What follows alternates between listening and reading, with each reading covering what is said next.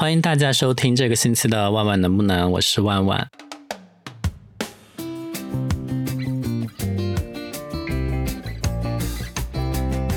那今天这一集特别节目呢，就是在成都现在全城静默的一个大环境下，我有邀请我两个高中的同学一起来加入到这一期节目里面来，向大家展示一个现在成都就是静默生活中大家是一个什么样子。然后这两个特别来宾呢，一个是罗兰，来罗兰给大家打个招呼吧。Hello。万万的听众们，大家好，我是他的高中同学罗兰，我现在呢在成都的天府新区居住，等一下也会跟大家分享一下在风控的时候，我们这里是一个什么样的状态。谢谢。OK，谢谢罗兰。然后我另外一位来宾呢是三寸，三寸给大家打个招呼吧。嗯，Hello，大家好，我是三寸，然后我现在居住在成都的成华区，我是在一个呃商住一体的公寓，所以可能和他们的那个嗯状况还不太一样。就大家呃，应该也知道，我本人是在金牛区，所以我们基本上是在一个差不多在成都形成一个三角形的一个状况，所以也应该能够代表成都普遍的这样的一个情况。那我们今天想先第一个聊的就是这一次成都全体的静默管理有给自己带来哪些比较直观的影响呢？或者说大家这几天都怎么过的？像。请罗兰先聊一下，可以吗？嗯，其实对我的工作没有特别的影响，因为我是在一间 IT 外企公司工作，然后我们团队呢也是一个外部销售的团队，所以基本上我们这个团队他没有要求一定要去办公室，所以对于居家办公这个事情还是比较习惯的。嗯，所以我经常都跟大家开玩笑说，别人居家。都在狂欢，但是我们居家的话，真的就是忙翻的状态。然后吃饭、买菜这些的话，我觉得这次也没有特别大的影响。虽然说网上，嗯，可能在不同的时机点，你你可能买不到你特别需要的菜，但是如果你把握住那个，嗯，时机点的话，你其实是可以抢到你想要的菜的。然后现在外卖还有快递，其实也是没有停的。然后不知道你们那边的情况是怎么样？哎，那个罗兰，你说你在 IT 外企工作，然后平时就居家办公比较多吗？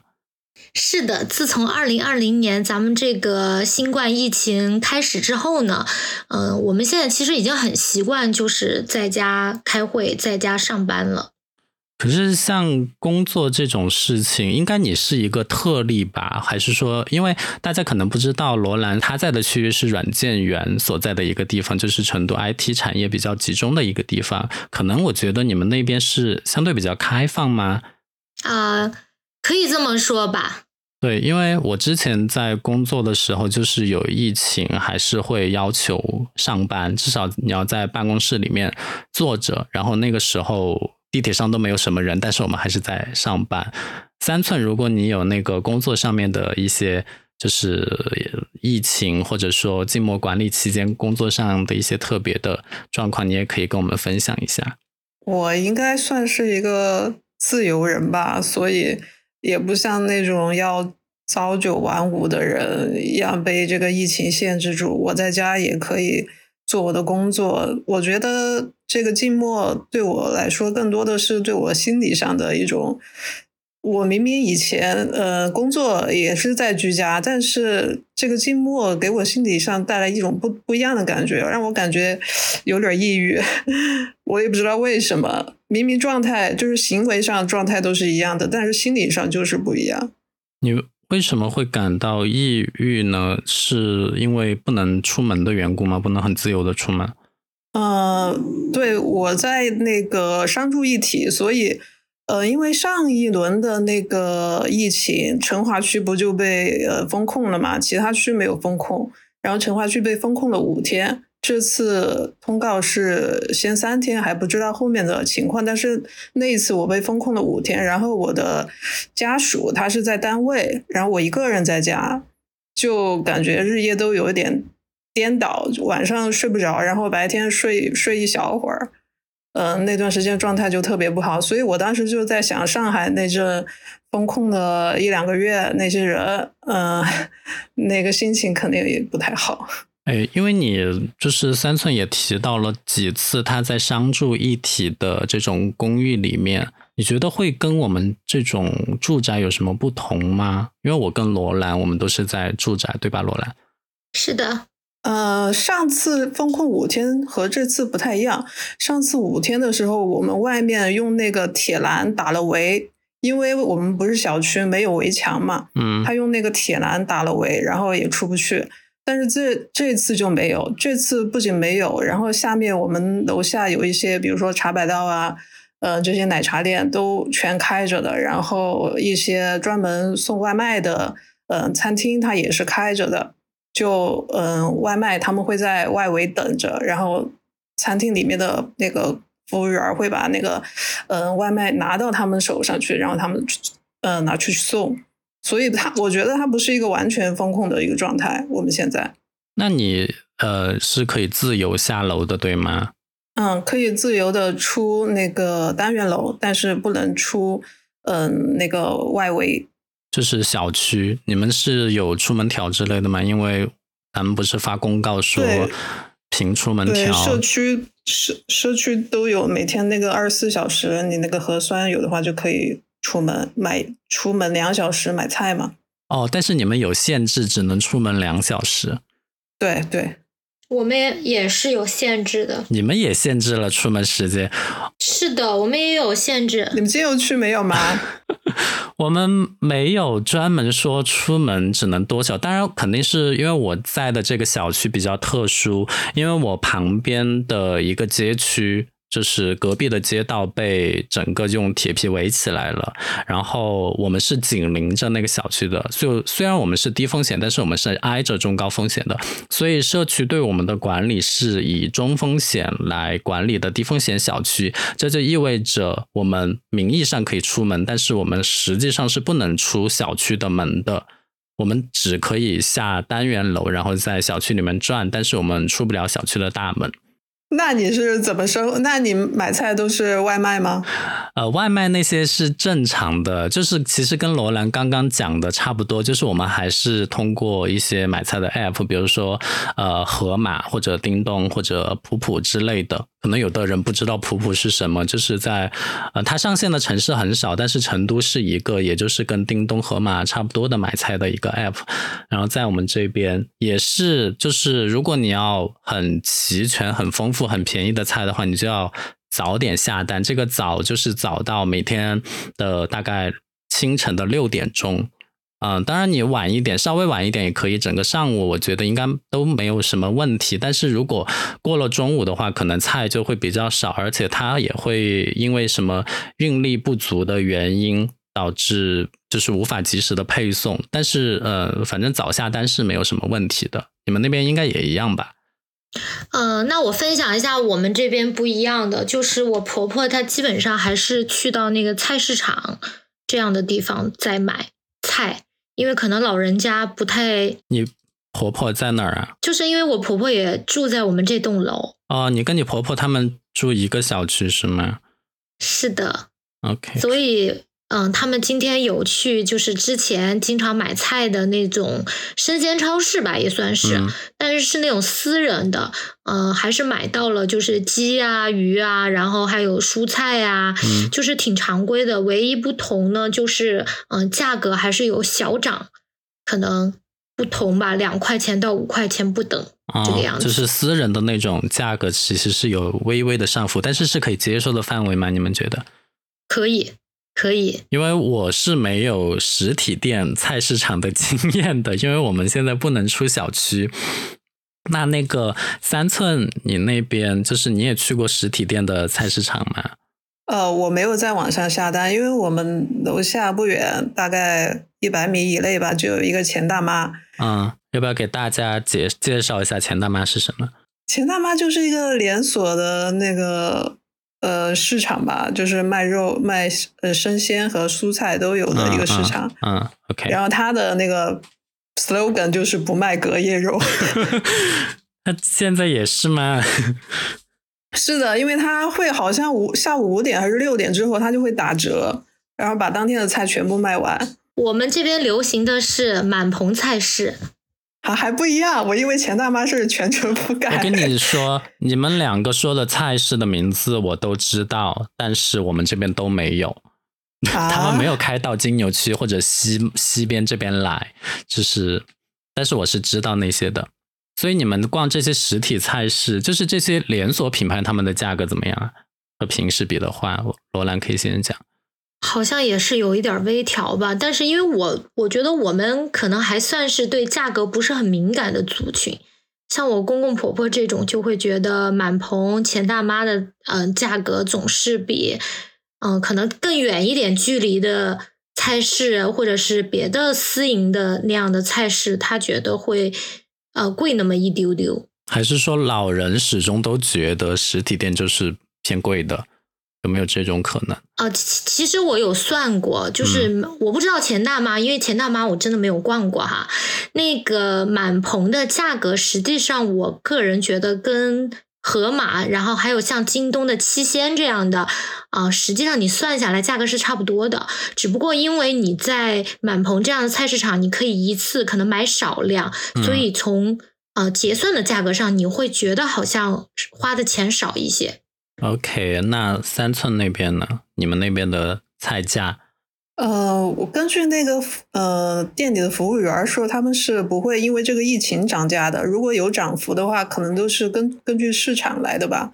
因为那个蔬菜的价格，它不可能维持在一个价嘛。所以我我也没有太大感觉。是我这边观察到的情况跟你们嗯其实是差不多的，就是在那些买菜 App 上面，我刚刚提到的那三个。盒马算是品类最丰盛的了，但是它其实也提供了像日日鲜这种低价的菜，呃，比如说五百克只要呃不超过五块钱，就是那种绿叶菜。因为我蔬菜不是很懂啊，我不太记得具体的品类，但是我觉得五百克就是一斤不超过五块钱，应该是一个比较合理的价格吧。然后其他的两个买菜 app 也差不多。可能品品类品种稍微好点，当然也有贵的，它就是什么高原鲜啊，或者说是呃一些呃有机类的，对对对，就是更有机的那种会稍微贵一点，但是也有便宜的，所以我觉得在嗯蔬菜或者说是其他的食物保供这方面，成都这一次嗯确实没有让大家失望，你们是否也这样认为？我一直都很相信成都。政府呀就没有囤菜，前一天大概就买了两天的菜，然后今天去买了菜，前两天都没有买菜，我就很相信成都市政府。我也没有 囤诶，就是他们之前讲什么热带雨林那个，呃，就是正在抢或者正在传那些图之余，我其实是在睡觉的，就是我睡醒，可能大家都已经把超市搬空了，所以我呃也没有参与到这次活动中来。当然，我如果没有睡觉的话，可能也不会参与这些。囤货之类的，罗兰，你会囤货吗？嗯，我现在也不是很喜欢囤货的那种类型。就是第一个购物节的时候呢，嗯，我也是和三寸一样，觉得我觉得我们成都不会呃变成之前的某一线城市那么糟糕的情况。对，所以当时呃就比较淡定。呃，婆婆呢，肯定老人家嘛，她在那种氛围下呢，还是有囤一些主食，比如说，因为呃，你们都知道，那个我先生家是北方人，所以他们有囤一些主食，比如说面粉啊、大米啊这样的。然后，但是新鲜的蔬菜，其实我们都觉得囤了也没有什么特别大的用处，所以也是买了一到两天的。OK。你们知道我囤了什么吗？我就是买了很多速冻水饺和方便面，因为我一个人住，我就觉得好像这些保质期又偏长，然后也不用像蔬菜那么的容易坏，所以我觉得这个比较适合我。你们就是如果说你们要买的话，你们有没有什么建议？上海的朋友都是就就我们高中我们一起的那个在上海住过的朋友，是他都是推荐我们就是买什么可乐呀、零食啊、冰淇淋啊这些。他说大白会给你送送菜，但是他不会给你送零食，不会给你送矿泉水，所以你要买就买这些，就是好吃的就行了。OK，那我觉得他们上海是因为当时本身买菜就比较困难吧。但成都这一次特别强调了，就是不用不用囤菜，他就说就买买好吃的零食就就行了，因为这些大白不会给你送的。哎但是我们这我们这次虽然讲的是静默三天，可是并没有讲说要给我们送菜哦，还是得大家自己去买菜。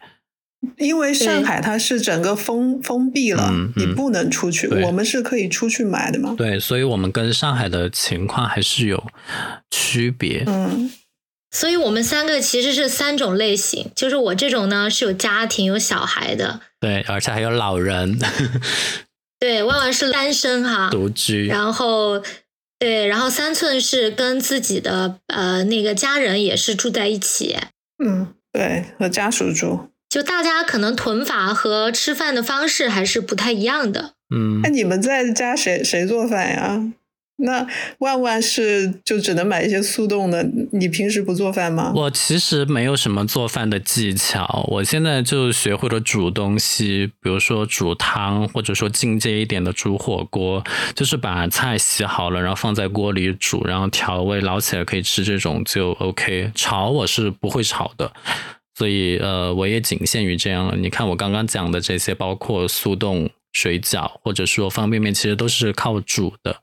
所以我觉得这种情况下，我对于不擅长厨艺但是单身的朋友，我的建议就是你买一口锅，这样会比较好一点。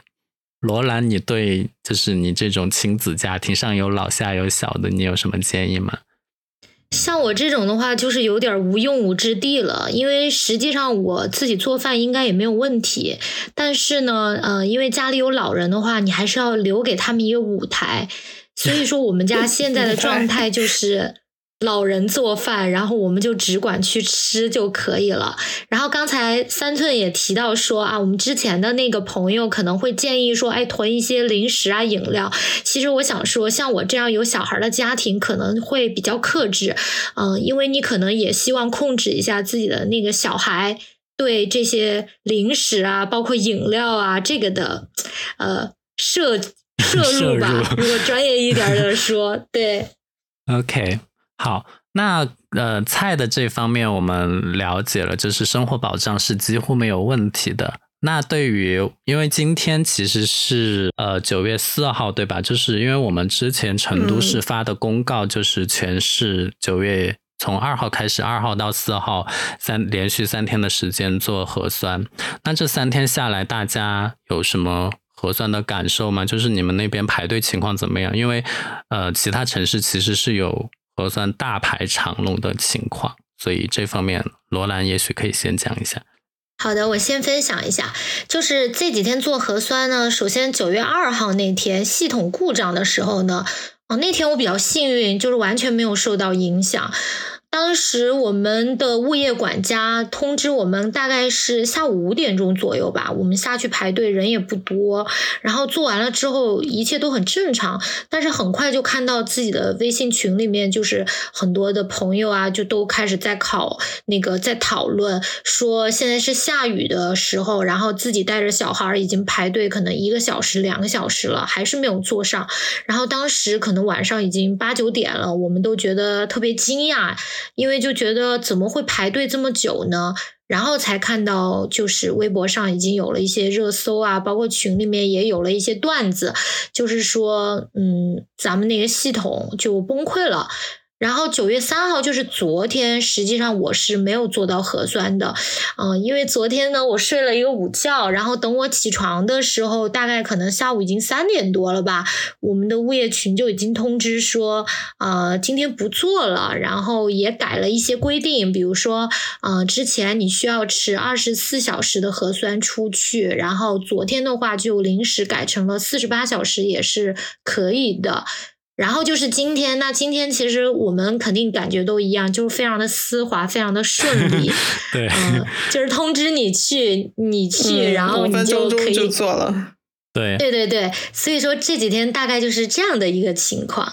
那我也分享一下我的情况，就是二号故障那个冲上热搜的事情，应该全网都知道沸沸扬扬。我们这边也就不提那个某企业的名字，但是它确实是让我们就是因为二号那天是在下雨的晚上，所以那天非常的让人痛苦。我基本上是下去看了两次，那个两次队伍基本上都没有动的。而且我即使我回到家在楼上的时候，我也会在阳台上观察楼下的队伍的情况。因为我本人我其实是不太喜欢排队的，因为我觉得排队在那边做核酸。非常的浪费时间，而且因为又在我单元门口就触手可及的地方，所以我不愿意去排队。但是我那天真的是观察，从下午大概六点钟观察到晚上十一点钟，快十二点，那个队伍就之前大概四五个小时就基本上没有怎么动过的。然后都是到了接近凌晨的时候，然后业主群里面在说说现在呃终于网络松泛了一些，大家直接下来就可以做了。而且那个时候说实话接近凌晨了，也不可能有什么呃人在那边排队，因为老人小孩基本上都要睡觉了嘛。所以到那个时候我才坐上。就嗯，我觉得某企业呢，你们真的是要好好反省一下自己，无论你们发什么声明或者给什么。往自己脸上贴金之类的，你没有做好就是没有做好。我不知道三寸你们那边的情况如何，在成华区，基本上和你们两个都差不多吧。我也和你一样，那天我下二号我下去了两次，然后队伍的那个长度基本上没有变过。然后就是昨天我下去的是排队的时候，那个志愿者他就让我们把那个蜂窝数据给关掉。他说你要扫二维码的时候再把它打开。我就不知道这个是否有影响。他他的意思就是我们的那个网络会抢走他们的那个网络吗？我觉得，嗯，我不知道有没有什么科学道理啊。然后就是我可能前面还有五六个人的时候，我又卡住了。然后嗯。也有听朋友的的说，志愿者说，就是如果新的系统不行的话，他们就会切换到嗯旧的系统。我们当时应该是就是切换到旧的系统之后，马上就顺畅了，嗯，几分钟就做完了。昨天下午确实是应该全市都有在切换一个系统的，大概。我记得是从三点过开始切换到四点钟，因为昨天比较特殊。之前我不是聊了，我们小区是虽然是低风险，但是还是按照中风险管理嘛。然后昨天我们是做核酸的大白是在我们小区，就是每一个单元的门口。摆了一个桌子，就通知哪层楼哪层楼下来做，做了我在你单元这儿打个，就是你户号那儿打个勾，确保你这一户是做过的。所以他其实是希望以这种方式来确保，就是每一户人都做过，就是一个查漏补缺的作用。你们那边应该没有，因为你们应该都不是中高风险，应该都是低风险，对吧？没有，没有，没有，没有，没有对，所以我这边的这个经历。嗯，就还蛮特别的。大白是在单元门口，然后确实在三点钟之前就是有那么的一些小卡顿，但是嗯，切了用一个小时切了系统之后就会变得丝滑。但是我想，就是我个人还是有一个小小的吐槽，就是今天做核酸，今天四号。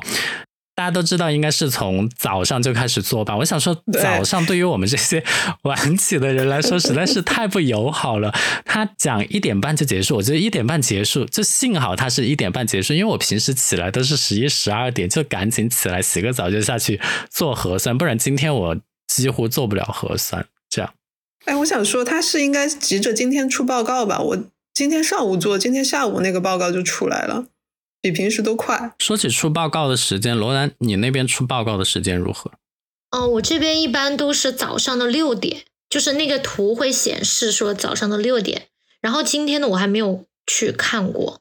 我我我能说一下吗？就是我昨天做那个核酸，我早上我我我我会晚上会醒过来，然后我那个早上四点四十四的时候，他给我发个短信说我是阴性的。对，我这边也是，因为我睡得晚，他就四五点钟给你发个短信说你是最近一次做的核酸是阴性，嗯，说你是不用这么的及时，你就早上九点钟统一发一个短信就行了。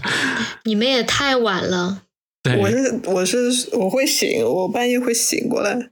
呃，我这边看了一下，就是我这边出核酸的时间是有一点晚的。比如说我最近一次三号，呃，下午五点钟做的，然后出结果的时间是四号的下午。三点钟，相当于是用了二十二个小时的时间出结果。这个就你今天做的，它还没有出吗？我今天上午其实是中午做的，还没有出。你们今天做的已经出了吗？对我今天做的都已经出了。我们现在录音的时间大概是接近晚上十点钟，你们就这么快就出了？那你们那边确实还挺……我下午大概三四点就出了。罗兰，你今天做的也出了吗？你应该也是早上。我是没有看呢，我我都没有看，但是。呃，我们是按照就就是他那个规划表来的嘛，然后我们这个区的话，大概是九点半开始的，可能比你们的区域都会晚一点儿。你们最晚。OK。对。但是你们拿这个核酸是有作用的吗？你们要出门吗？呃，就是以防万一吧。虽然说我们家出门的人都不是我，可能都是我老公，然后公公婆婆之类的。嗯。我觉得我的心态是，就不是用来买菜，而是万一有什么紧急状况，然后再用它出门。OK，那那个上班，罗兰，你们明天要上班吗？因为之前成都市发公告说居家，但是其实也没有说居家结束的时间，所以你们明天要上班吗？我们真的是地球不爆炸，我们不放假的那种。所以说，不管外面的世界如何呢，呃，你随时在家里面开工就可以了。但是不是要到单位上去是吧？就不需要。嗯，我们我们现在对我们现在都是移动办公，就是整个全球都在。推动这种移动办公的这个方式，但是呃，我本人比较喜欢去办公室呢，主要是因为第一，肯定办公室离我家不是特别远哈，因为太远了，这个通勤时间还是会消磨人的这种上班激情的。首先就是嗯，距离还好，可能就四公里。就是家距离办公室。第二呢，我觉得去了办公室，就你整个人的那个感觉还是不一样的，就是你会规律一些。嗯在家里面上班，我觉得痛苦的点在于，第一呢，就是你感觉你睁眼闭眼都在工作，呃，没有一个中间可能让你放空的时机。嗯。另外呢，家里确实我没有投资比较舒服的。呃，人体工学椅，然后 坐久了之后，你会觉得就是呃不是很舒服。嗯，所以说我我个人哈，只要就是成都恢复了，可以去办公室，我我肯定就会去的。嗯，这你们做销售的话，线上怎么做销售啊？就是还是网上网店吗？那种，我有点好奇你们的工作方式。呃，其实对于我们的销售来说，哈，呃，去办公室肯定不是最重要的，因为他要么就是去我们的客户那儿，要么就是去我们的店里，嗯，所以说肯定是。不要在办公室比较好，但是因为我是支持销售后端的，OK，所以说我如果在办公室会方便一些，因为可能有更多的会议啊，更多的表格要做啊，或者是一些数据要看，所以说我在办公室有一个稳定的环境肯定是更好的。OK，那那个三寸呢？你现在是居家办公的一个状况吗？对，我是一个，我还是。也是一样，居家办公的效率肯定是比在办公室少很多。但是我会找，就是之前看一本书叫《认知觉醒》吧，应该是他说你的注意力最多能集中二十五分钟，然后你再休息五分钟，不停的这样切换。然后我一般工作二十五分钟后，我就起来，我就唱歌，唱一首歌，大概就五分钟的样子，然后我就继续工作。OK，你是做什么工作？在家里？我现在。呃，在做出纳和一些会计上的工作，是什么行业呢？呃，餐饮业吧，餐饮行业。餐饮，那你们这个这次那个静默对你们有影响吗？嗯，最近七月份那个疫情，再加上这次的疫情，哎，是七月吧？就这两次疫情，影响肯定是挺大的。因为我们是一个中餐，然后只能堂食的中餐，嗯，呃，一到疫情的话，我们就只能闭店，嗯，所以。这个肯定是有损失的。是你们没有开发外卖的业务，还是你们的那种开发不了外卖？我们那个模式，呃，应该是不适合外卖，就是那个，嗯嗯，定位什么的不适合外卖。但是如果你们要开外卖，应该也是可以的，因为这次成都不是要保障就是餐饮的一个。外卖的正常的开设吗？嗯，应该是来不及吧，因为我们最近在在才在洽谈美团的一些服务，所以我也没有上线外卖的那些套餐呀，所以你肯定是来不及的，嗯就只只能闭店了。嗯，那你的工作量如果居家的话，跟在就是办公室里上班工作量有什么变化吗？工作量没什么变化吧，主要是工作时长肯定，因为因为那个在办公室效率更高嘛，然后在家里你会把那个时长拉得很长，嗯，你随时呃都都有工作的样子，我都会拉到十十一点十二点，然后才睡觉，白天就没有那么效率高。OK，就非常的羡慕你们两个都是有工作的人，我就是 现在还没有工作，但是我想也快只是。还没有去而已嘛。对，就我的情况，呃，我在之前的几集播客里也有讲过，感兴趣的朋友可以去听一下。所以，呃，关于核酸的这个以及居家办公的情况，嗯，我们要不然每人送一句话给那个影响我们做核酸排队的那个企业吧？你们应该都看了那个声明吧？罗兰，你怎么看那个声明？嗯，其实我觉得我还好，因为毕竟那天我没有被，就是没有被没有被损失到。对，因为那天我还挺丝滑的，你家人呢也是那样吗？就一样，因为我们都在一起，我们都是集体集体出动的。然后还有一个冷知识，就是我也在这家公司打过半年的工，所以啊 就好像真的？你怎么没有说过？就怎么说呢？我我就觉得我还好，因为那一天我确实没有呃，就是遭受到那种排队的焦灼，嗯嗯，所以说可能呃说他什么可能不太多，但我确实觉得他的呃可能公关还有他的声明做的不是很好，因为在这种情况下的话。还是应该呃赶紧解决问题，然后正视自己可能哪一些地方做的不好。，OK，你说话真的是比较温柔的了。对，我我我是真的没有看。就是他的声明，嗯、完全没有在承认自己的错误，我觉得这个是让人不能接受的一点。因为我其实也是做公关工作的嘛，我觉得他这个是没有满足公众对于这个企业所应该承担的一些社会责任的一些期待的。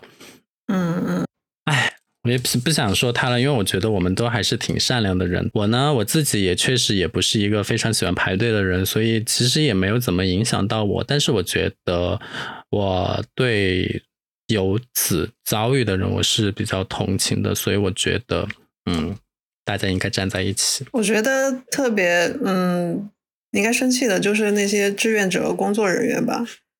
就他们不仅要在那儿，然后还要就是受到排队的人们的抱怨，就所有的都他们在承受。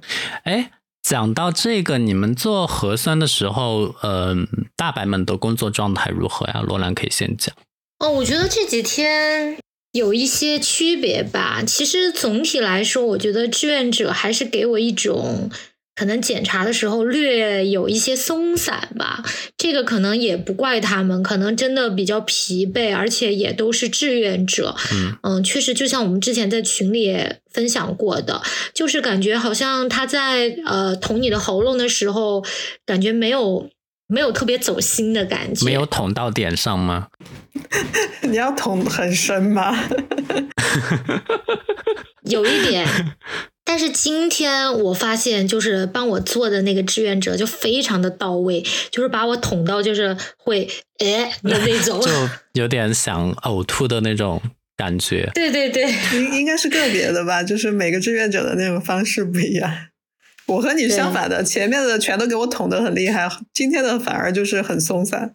我是觉得是有几次没有把我捅到想干呕，因为我觉得捅到干呕就代表你捅到点上了，但是确实是有几次没有让我有那种想干呕的反应。我不知道，但是这个是我作为一个成年人的一个，我不知道你们小孩和老人有没有类似的。你的孩子还好吗，罗兰？嗯，其实关于分享这个带孩子在家里的话，我觉得我现在这个阶段还 OK，因为小孩是幼儿园的阶段。但是呢，我周围的同事就是他们都在呃群里面哀嚎，因为呢上网课确实是很费妈、很费家长的一个呃现在的一个一个怎么讲？你们幼儿园就要上网课吗？幼儿园就不需要，所以说我就说现在的我呢，还没有经历那种、OK，呃，因为风控啊、疫情啊带来小孩特别难带的那个阶段。但是我周围的同事们已经进入这样的阶段了，尤其是小学生嘛，你需要就是陪他上网课，但同时你还要上班，所以这个其实对很多人来说非常的挑战。你家房间多吗？我的意思是，你们一边又在上班，一边又在上网课，不会互相打扰吗？这样就还好，家里房间还是够的。羡慕你们这种大大户人家。而且大家都知道，就是我婆婆跟我公公现在是跟我住在同一个小区，所以如果我在家上班的话，通常我的小孩就会去他们那边待着。哦，对，这个时候老人的作用就彰显出来了。而且要离得近，就是最好是一碗汤的距离。这个是我觉得我这么多年婆媳关系、婚姻能够持续的比较好，非常重要的一点。下次可以单独开一期。哎，那个就是因为聊到这嘛，我想呃多延展开聊聊，就是你不觉得住在一个小区里面有点太近吗？就我如果说我现在跟我妈哪怕住在一个小区，我都有点不太想跟她住在一个小区，因为我不想她随时来找我。嗯，这个问题的话，但是说实话，现在就是有疫情嘛，而且如果你真的有小孩了之后，嗯你会觉得非常重要。首先，如果我们不在一个小区，那么这次疫情之后，相当于他们也帮不上任何忙了，因为小区与小区之间都是封闭的嘛。所以说，如果你们在同一个小区，甚至于呃，因为你们也都知道，我们在卖掉我们自己的另外一套房子之后，我们做了一个调整。嗯我们现在给他们租的那个房子就在我们同一个单元，嗯，所以就更哦上。下楼的那种。对，就相当于是坐同一部电梯。OK，这我觉得你就一直在我们心中的印象就是处理夫妻关系啊、婆媳关系啊都是非常能干的那种人。这个真的是有机会可以单独聊一起。那我跟三寸，我们可能有个共同点，就是我们都是有宠物的一个状态，对吧？三寸，你的宠物还在养吗？嗯、对对对，养啊，一只雪纳瑞，一只呃美短。就你猫和狗都一起养，他们，你你现在疫情期间你也每天遛狗吗？遛呀，就是每天都要遛，你不遛它，它心情不会好的。它那个上上次你们封控五天，你也是在遛吗？也也在遛，因为我们它虽然是商住一体，它楼下是也也是有空间的 OK 还是可以遛，就转圈嘛。嗯哎，我觉得猫狗的就重要太重要了，嗯特别是对我来说，狗狗特别重要。就是因为我家属在上次封控的时候是留在单位了，然后我一个人在家。就狗狗，它虽然也不能做什么，但是它只要在，就是家里有一有一个活的东西，你就觉得要好得多。嗯我就无法想象，如果只是我一个人什么都没有的话，那个日子太难过了。所以其实虽然没有小孩，但是宠物对于我们来讲也是非常重要的一个生活伴侣的一个嗯，对，特别重要。不是他需要我，是我需要他。那做一个比较不好的设想，假如说我们确诊了，你会怎么安排自己的宠物？你有没有想过这个？我有，我和我朋友，我们养宠物的都会想，就是让就是养宠物的朋友立刻来把他们接走。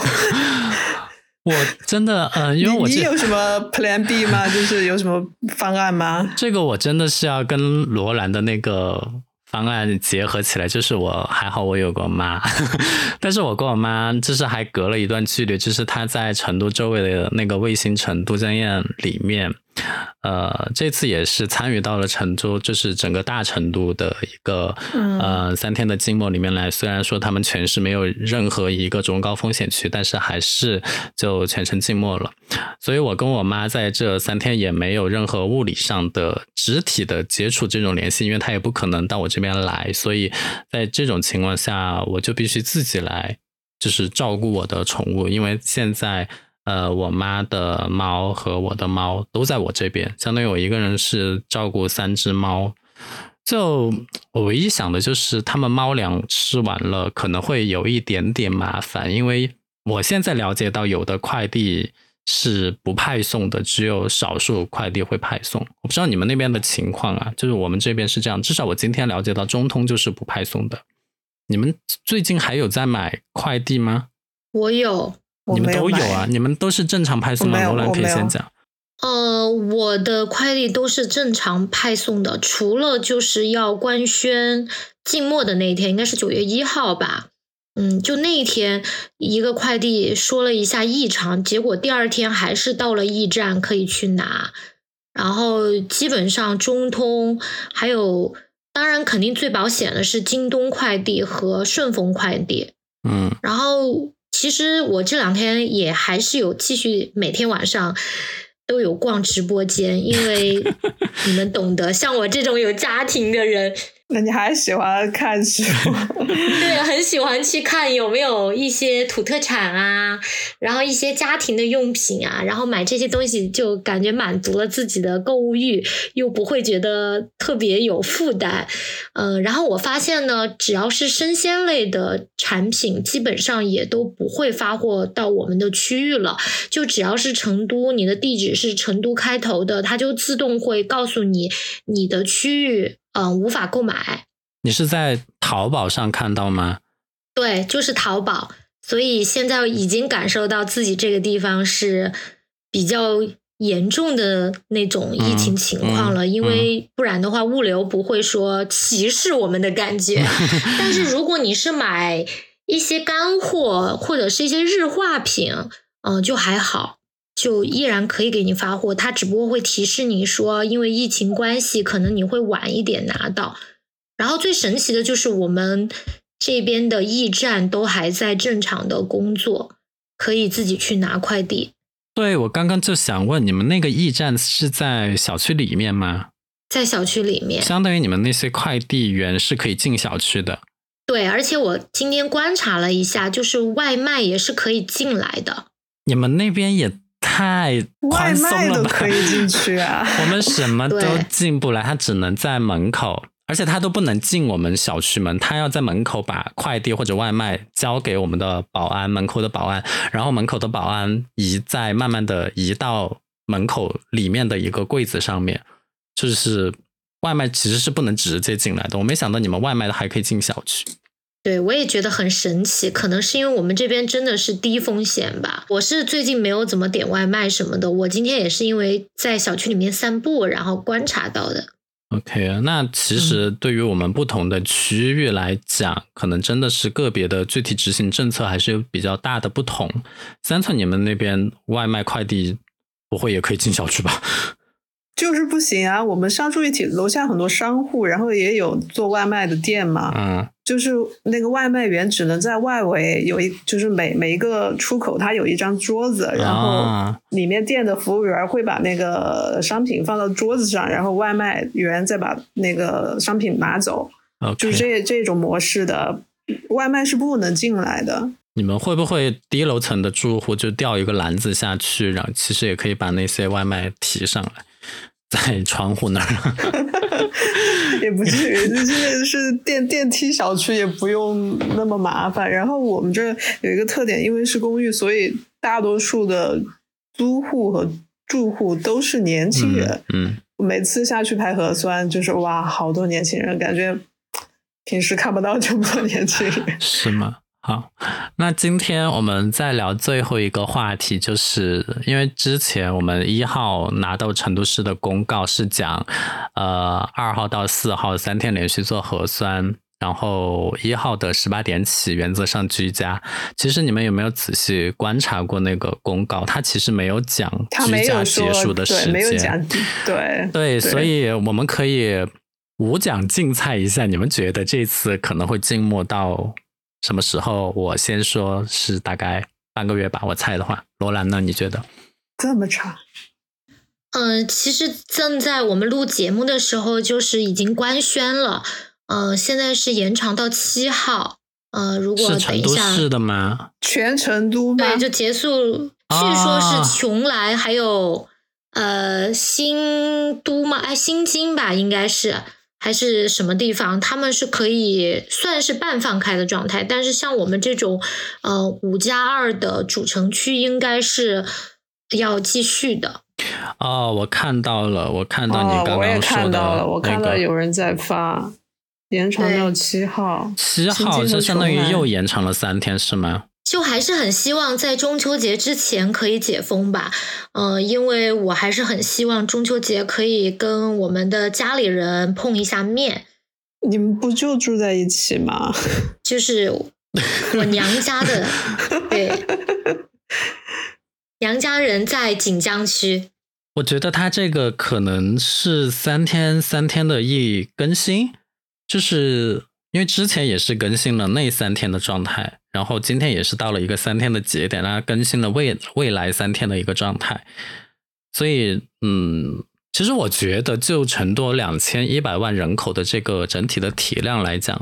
现在每天新增一百多，就是包含了无症状的新增一一百多，其实这个整体嗯比例确实不算高。我只是说觉得在某个城市的那个扩大化之后，嗯，可能做的决策都比较的，就是坚决果断，或者说你也可以说他提前。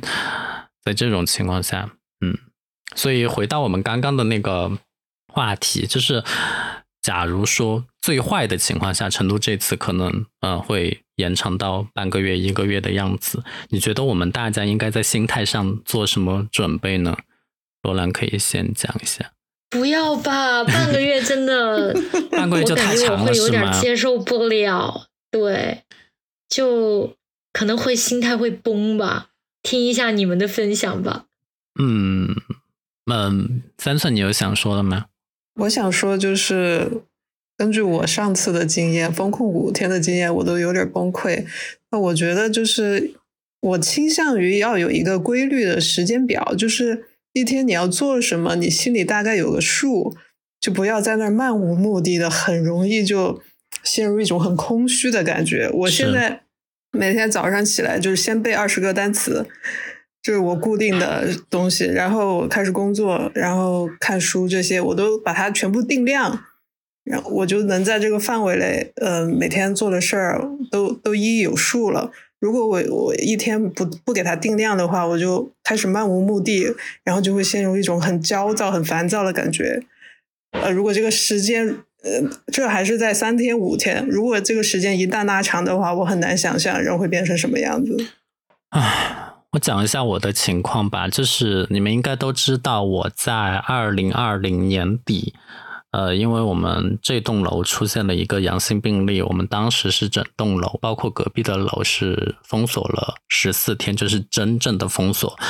呃，我可能嗯当时能做的就是在，肯定是不能出小区了，但是你可以出单元门。因为我们要下楼拿快递和外卖，但是去单元门口呢，也不能走太远，大概就是单元门口那前面十多二十平米的地方，它立了几个架子在那边，嗯，把把那些就是你点的那些外卖和快递送过来。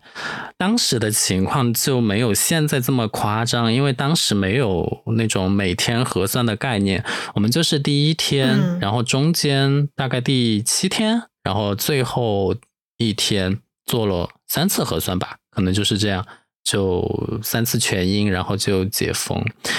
现在这个情况呢，我自己猜测可能要等到全市每天的新增在个位数的样子，以及咱们的那个中高风险区的数量有一个很明显的减少。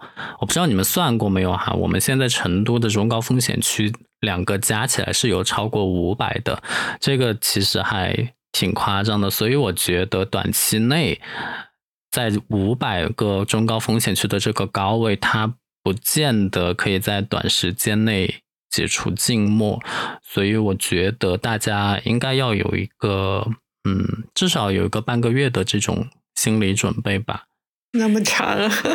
这半个月其实就两个星期嘛，我自己是可以接受的，就是因为我毕竟曾经也经历过，所以，呃，我是那你平时都干什么？对我，我我其实刚刚听了三寸刚刚讲的一些每天的一些呃目标啊、小目标，然后一些日常之类，我是比较推崇的。就是我觉得你在家里其实要给自己找一些事情做。其实像罗兰这种，或者说像三寸这种。你们有什有班上的就还好，如果说像我这种刚好又不能去上班或者现在没有工作的人，真的要每天给自己定一个任务。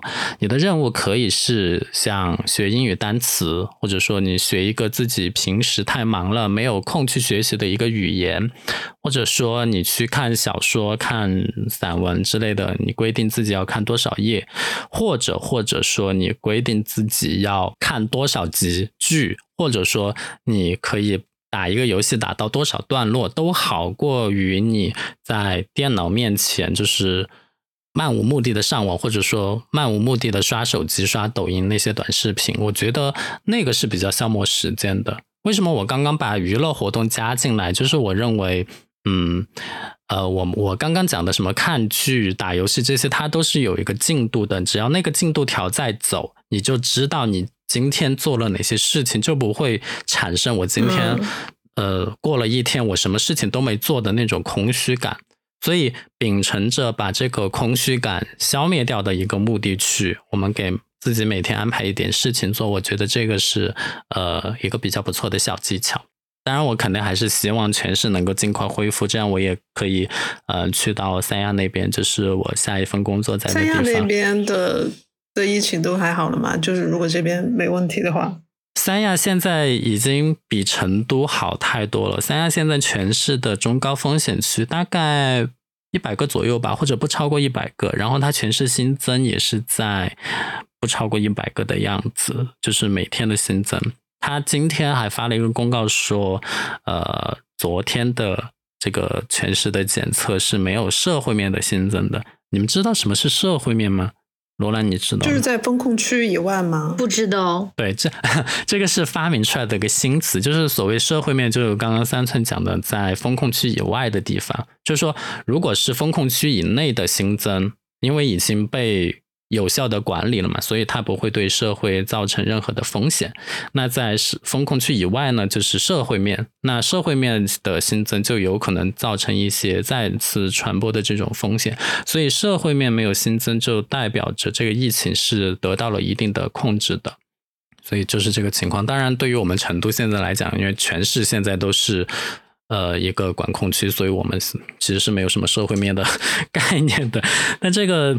感觉又扯远了，所以我觉得大家有一个好的心态吧。